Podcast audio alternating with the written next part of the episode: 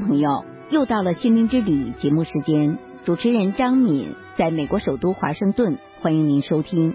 二零一八年四月二十九号是中国青年自由战士林昭殉难五十周年。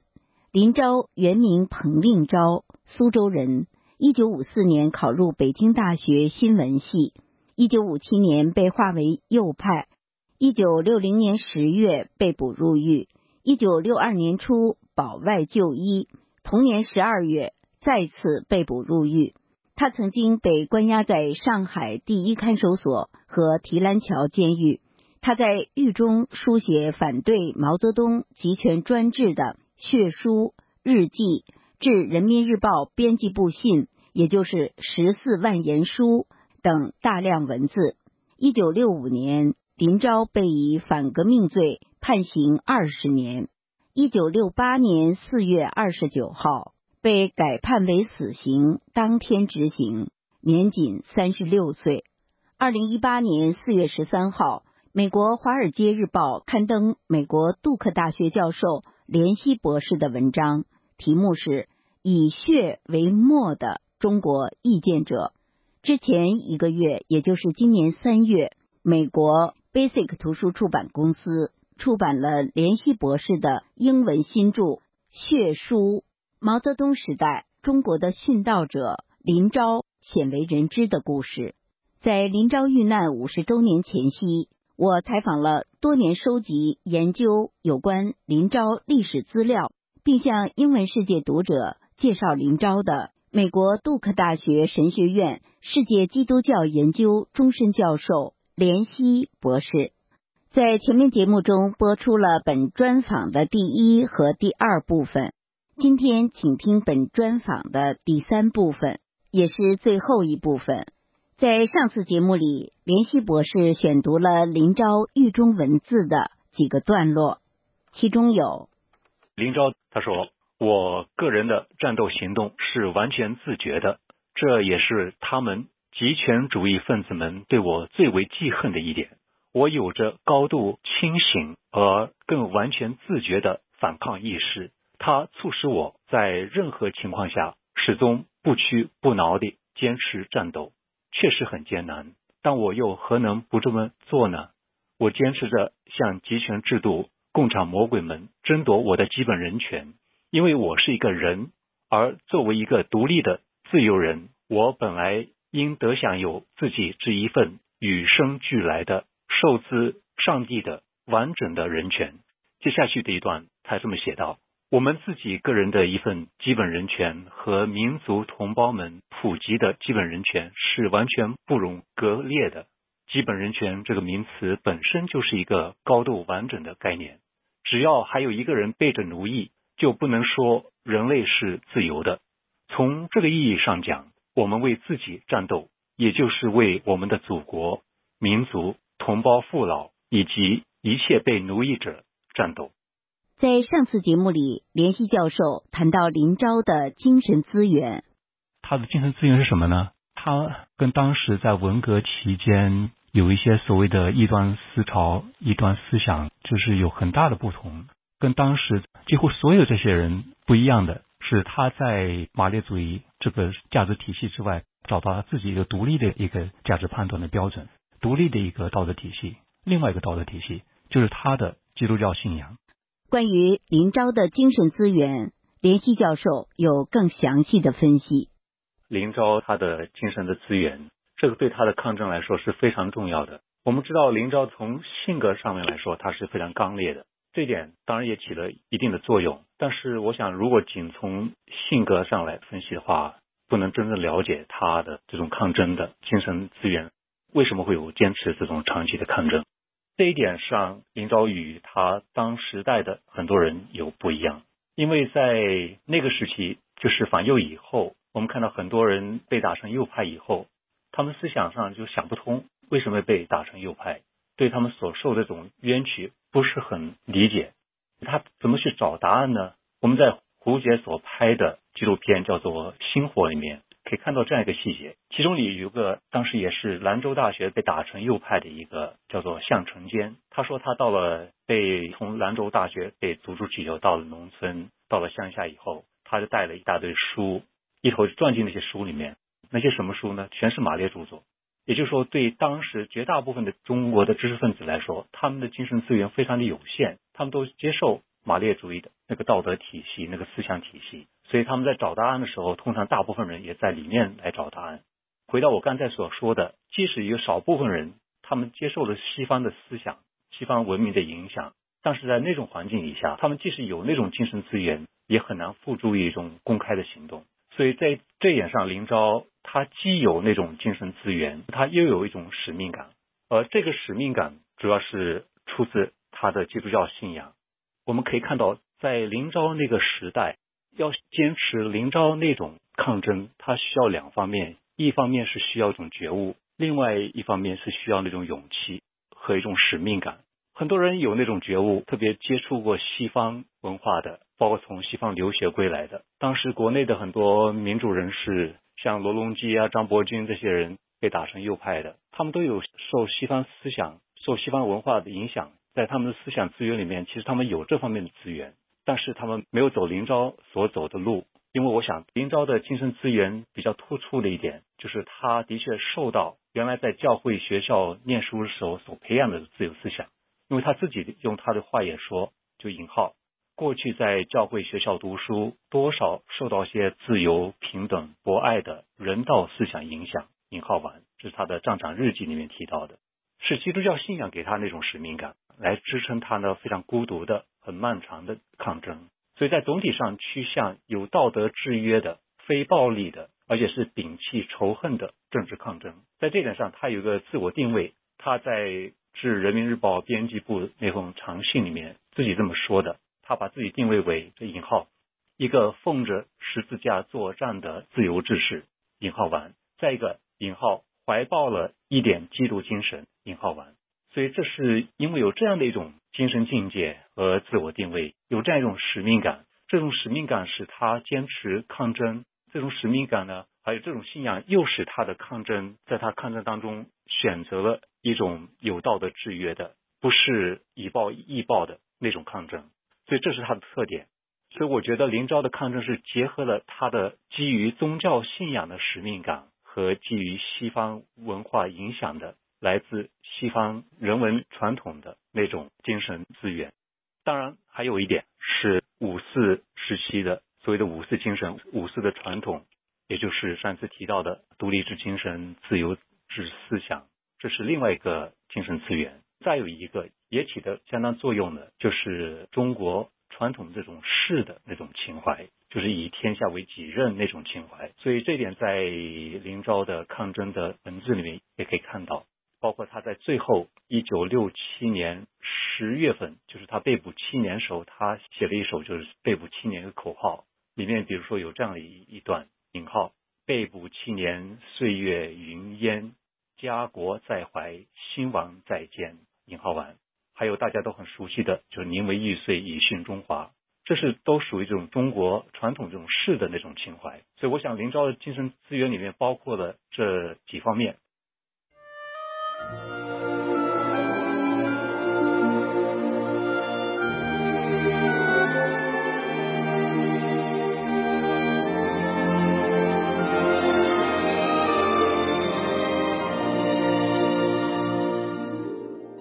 对信仰与政治抗争的关系有这样的思考，就是在二十世纪，在全世界范围内，集权统治这个巨轮碾压过数以千万的生命，其中绝大部分都成了无声无息的牺牲品。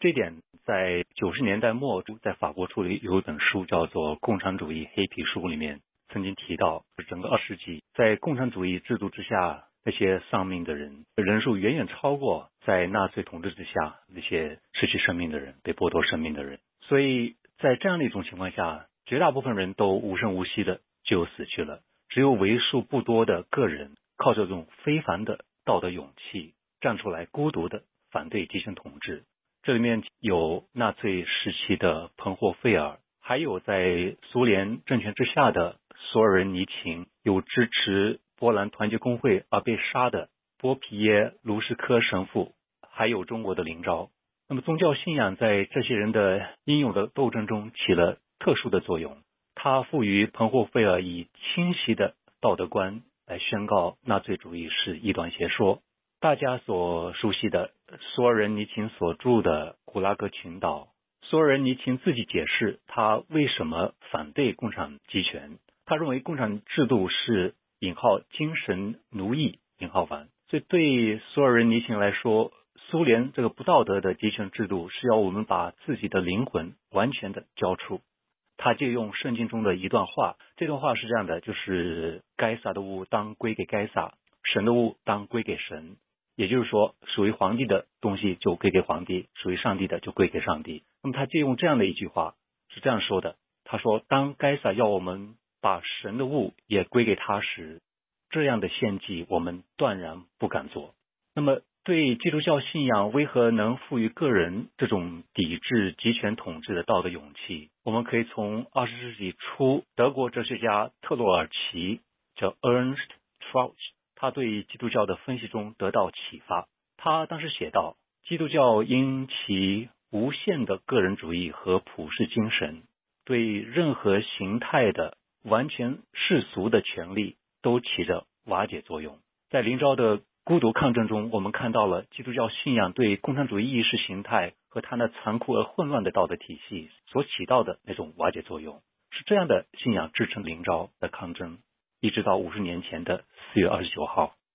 我还有个问题，关于林昭留下的文字，您和一些研究者都提到血书。现在我们从网上看到的林昭手记的影印件。究竟哪些是鲜血写的，哪些是墨水写的？根据我的研究，我们现在在网上面所看到的都不是林昭的血书的原来的笔记，因为呢，在提篮桥监狱，他的确当时是保存了林昭的从血书誊写到纸上的那个用笔墨誊写的那些字迹。那么，一九八二年，上海高级法院当时他所退还给家属的。都是退还这些誊写到纸上的林昭的文稿。那么为这个事情呢，我特别采访了当时负责审理林昭平反案件的，当时叫做审判员，就是我们现在的法官。他解释到，当时他决定把林昭档案里面属于副档的部分退还给家庭，里面没有学术退还。我还特别问了他。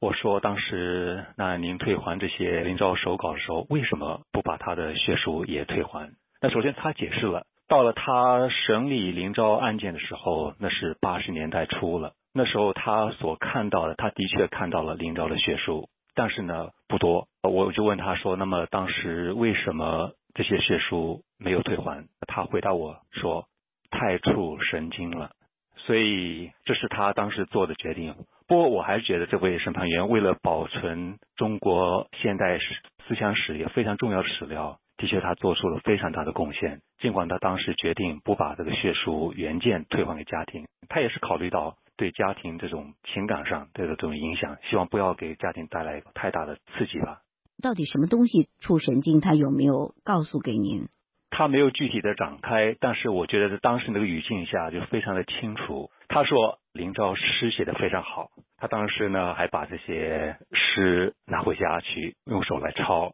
但是说到这个这血书的原件的时候，他说那个已经在那些发黄的纸上，那些字呢都已经变成暗色了。所以我觉得对他来说也是触目惊心的一个事情。也许他不想让家庭也受到这样的一种刺激。如果从更大的背景来说呢，还有这样一个情况，这也是我从采访当时在提篮桥这个系统里面工作过的人了解到的。提篮桥基本上有这样一种做法：所有被判死刑的犯人，他们的遗物呢，除了文字，其他的都要退还给家属。其中要退还的还有一个原因，就是当时在里面的工作人员认为，这些被处死刑的犯人他的遗物呢是不吉利的。我觉得这一点也是挺重要的，就是林昭他当时用鲜血写了这么多的文字，为什么那个审判员在审查他的档案里面的一些材料的时候，他看到的并不是非常多呢？我猜想的就是当时既然林昭已经把血书全部都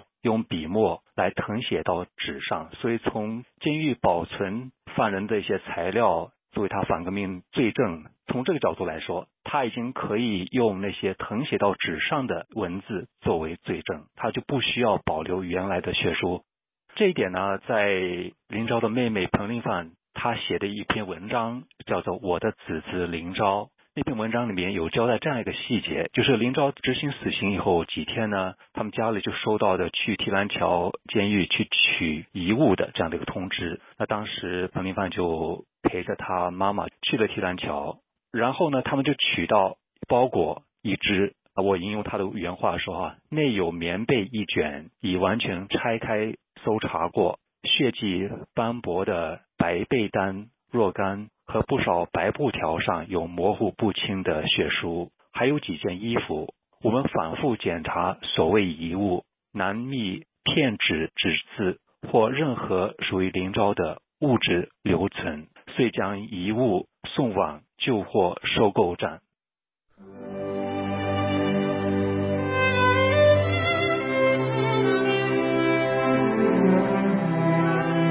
听众朋友。您现在收听的是自由亚洲电台的心灵之旅节目，我是主持人张敏。正在播送的是中国青年自由战士林昭殉难五十周年专访英文新书《血书：毛泽东时代中国的殉道者林昭鲜为人知的故事》，作者美国杜克大学教授连希博士。正在谈的话题是。当年林昭用自己的鲜血所写的血书，现在是否还有保存下来的？连希教授说：“我们从法院系统所能了解到情况，就是当时监狱里面，除非那些属于他的政党的里面，很可能还包含血书。因为林昭在第一看守所里面，当时在被手铐铐了六个月以上。那时候他写的。”包括他后来，他是抄这个血书，那九首都是最早他打草稿是用笔打的，就是在被反铐、被送进呃单独的禁闭室之前，他大部分都已经打好草稿了。那么他是到一九六五年三月份的时候，把这九首诗都抄到他的衬衣上。我们可以想，当时要抄过来的话，如果还是反铐的时候，不大可能。那时候只能是靠在前面，他才有办法抄这九首诗。这是我的判断。的确有反铐，但是不是从头到尾的反铐，就是在那个六个月期间，甚至是在他胃肠炎的时候，极度痛苦的时候，他们还是没有解开这个铐。我相信是在不同的时间里面，他的确有被反铐，而且是曾经有被两副手铐反铐过。刚刚我们从血书说到反铐，现在我们回过头来讲一下，在十四万言书上，林昭怎么样用他自己的鲜血做了记号。而且那个记号还挺密集的，每一页上都有好几个。是的，这点让我们知道，这林昭他在他的文字里面对他的在监狱里面的生活，对他所做的事情有一些非常具体的交代。我的判断是他的交代是非常的准确。这一点上，其中有一个证据就是他在致人民日报编辑部的信呃致三里面有这么一段话。他解释为什么那封信他不是用他自己的鲜血来写的，他是这样说：，他所以最后想了如现在这样的办法，用墨水誊录，而在每页之上加盖着若干血的私章。那么我所看到的他的《人民日报》编辑部的原件，现在存在美国胡佛研究所。所拍的原件彩色的照片上面就可以看到，这很清楚。的确，在每一页上都盖着若干血的私章，正如他自己所说的，这个血的私章里面只有一个字，就是“招”字。当时胡杰看到这封长信复印件，他告诉我，他当时看到很多一圈一圈的，他不是看得很清楚，看不出来是什么东西。后来，因为我看到这个彩色的图像，所以可以非常清楚的可以辨认出，的确是每一页都有好几个盖这个印着他自己鲜血的一个“招”字这样的私章。我估计的私章呢是他在监狱里面自己刻的，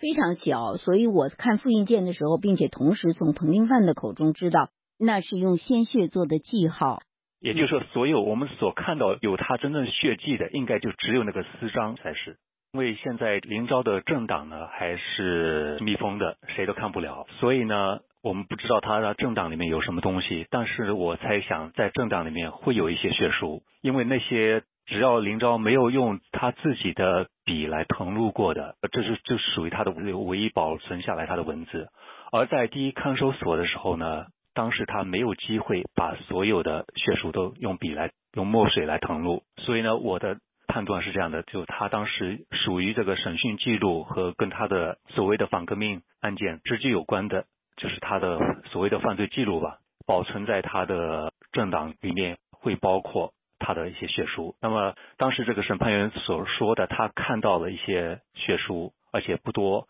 有可能所指的也就是在那些政党里面仍然在保存的这些血书。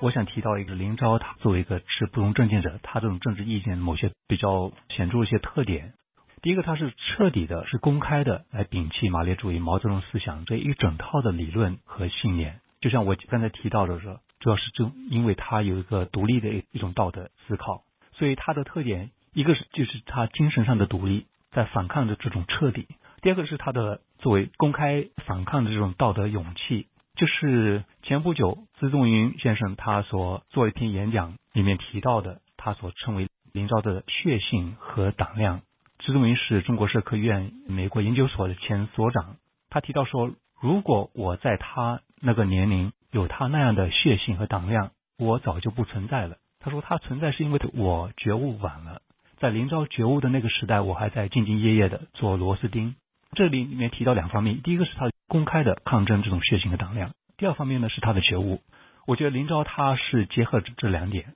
一个是他所看到的是后人很多年以后才看到的，就从根本上来否定这个共产这种制度；第二个是当时有这种勇气。我觉得正是他的信仰呢，使他既拥有这种勇气，又能够有那种觉悟，所以他所发出的这种先知的这种声音。还有一点，我个人还是继续在思考。当时我想提出一些比较初步的一些想法，就是我认为在传统上，中国知识分子跟统治者的关系呢，几千年来一直是在这种君臣之道里面，就是孔子说的“君是臣以礼，臣是君以忠”。在这个君臣之道里面，有一个特点是君和臣呢，他是认同同一个道德体系、同一个价值体系，即使臣有谏言，甚至是死谏的时候呢。他这位臣也还是肯定这样一个道德体系，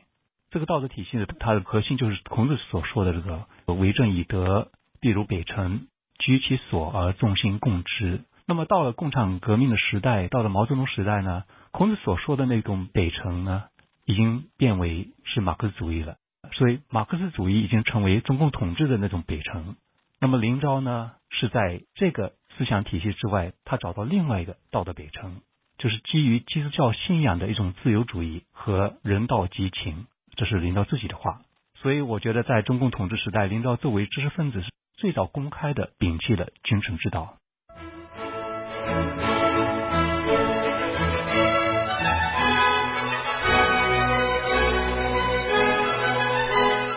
听众朋友，制作和播出这期节目的时候，已经是四月二十九号之后的几天了。我问连希教授：“我想知道前面您提到美国达拉斯晨报的编辑给您打过电话，希望转载您新书的片段，后来他们怎么做的呢？”达拉斯晨报是在四月二十四日那天登出了网络版，然后是在四月二十九日，也就是五十周年纪念日的当天登出了纸质版。节选的时候，他征求了我的意见。他说他想大概有一千八百字的空间，让我来选。我考虑了一下，我就选了我的序的部分。在序的开始，我就写到一九六五年五月三十一号，时年三十三岁的林昭在上海静安区人民法院受审，然后就判处他二十年徒刑。在这之后，我就引用了林昭在判决后的。第二天，他写的一份用血书，他自己的鲜血写的，叫做判决后的声明。我在序的开头就引用了林昭判决后的声明，这是血书，其中有这样的文字：他说这是一个可耻的判决，但我骄傲的听取了它。这是敌人对于我个人战斗行为的一种估价，我为之由衷的感到战斗者的自豪。我还做的太少，更做的非常不够。是的，我应该努力做得更多，以符合你们的估价。除此以外，这所谓的判决与我可谓毫无意义。我藐视他。我就在这开头引用这样的一句话，然后在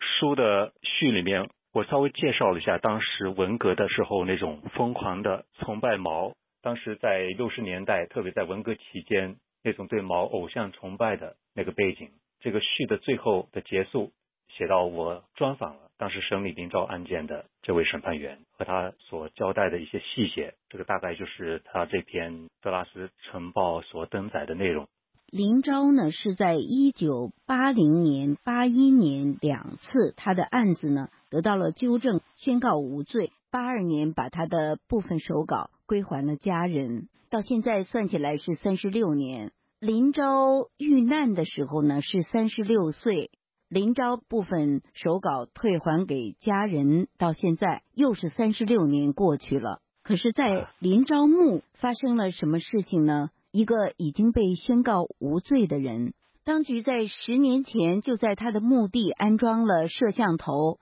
后来据说是装了更多的监控摄像探头。是的。又说最近又有关于迁墓的。迁坟的通告引发海内外的关注，您怎么看？这又三十六年过去，现在是这样的情况，或者您得到了什么相关的信息？是这样的，您说的完全不错。十年前，就林昭他逝世四十周年马上快到来的时候，当局在林昭墓的旁边装上了一个监控摄像探头。到了最近，其实装上非常多，不仅在山上，至少在三月三十号以后。有可能在三月三十号以前就已经开始了，不断都有警察的部署在林昭墓的周围。一个方面是警方人员的这种部署，包括便衣的部署；另外一个就是又增加了很多的摄像探头。所以这里面所反映出来，就是现在的当局对着林昭作为民主运动的一种象征、一种符号，对这种一种顾虑或者担忧。我觉得林昭的确，特别是从胡杰的这部电影。拍出来以后，后面还有陆续有其他的，包括赵瑞所写的《祭坛上的圣女林昭传》，那是二零零九年出的。像这些书和胡杰的呃纪录片，都帮助林昭能够走入当今的中国这个公众的视野。所以不可避免的，林昭的思想就发生，又有了他的影响，因为他非常有感染力。这是为什么林昭在当今能够会让当局这么紧张？因为特别是他五十多年到来的时候。那么，基于迁墓的这个事情，因为是这样的，就三月初在林昭墓的附近呢，贴出了一个比较正式的一个一个公告，是说当时因为跟这个森林防火有关系吧，要把这个韩氏中墓以北的那块地，也就是林昭的墓所在那块地，要交家属必须在四月十日之前要迁坟，过期呢以后就当着没人要了，当局要来处理，那么就是可能要把它挖掉了。所以这个墓出来以后，当然就很多人就关注了。很快，我们发现，在那附近呢，就是登出了另外一个通告，这是安溪墓园，就是林昭所在的那块地，那个墓园管理方的一个通告，就说没有这迁坟这个事情。所以这是到目前为止呢，还是一个谜，到底是怎么回事？也许是迁坟的通知出来以后，有些人在背后或者在私底下来跟他们有一些交涉，那这点我们外界就无从了解。但是，当然，我个人是希望当局不至于走到这一步。因为如果这么做的话，所反映出只是当局自己的心虚，所以我希望中国政府能够有足够的自信，让林昭墓能够保存下来。无论林昭墓存留与否，四月二十九日，林岩山再度出现大量警力，当局对一名五十年前被枪杀的年轻女性竟然如此恐惧，看似不合理性，但却是十分合乎逻辑。借用圣经的语言，她虽然死了。仍旧说话。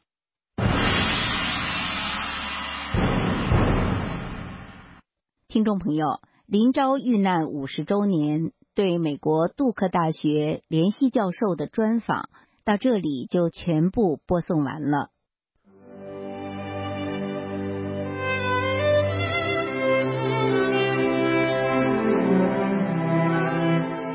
听众朋友，您现在收听的是自由亚洲电台的心灵之旅节目，我是主持人张敏。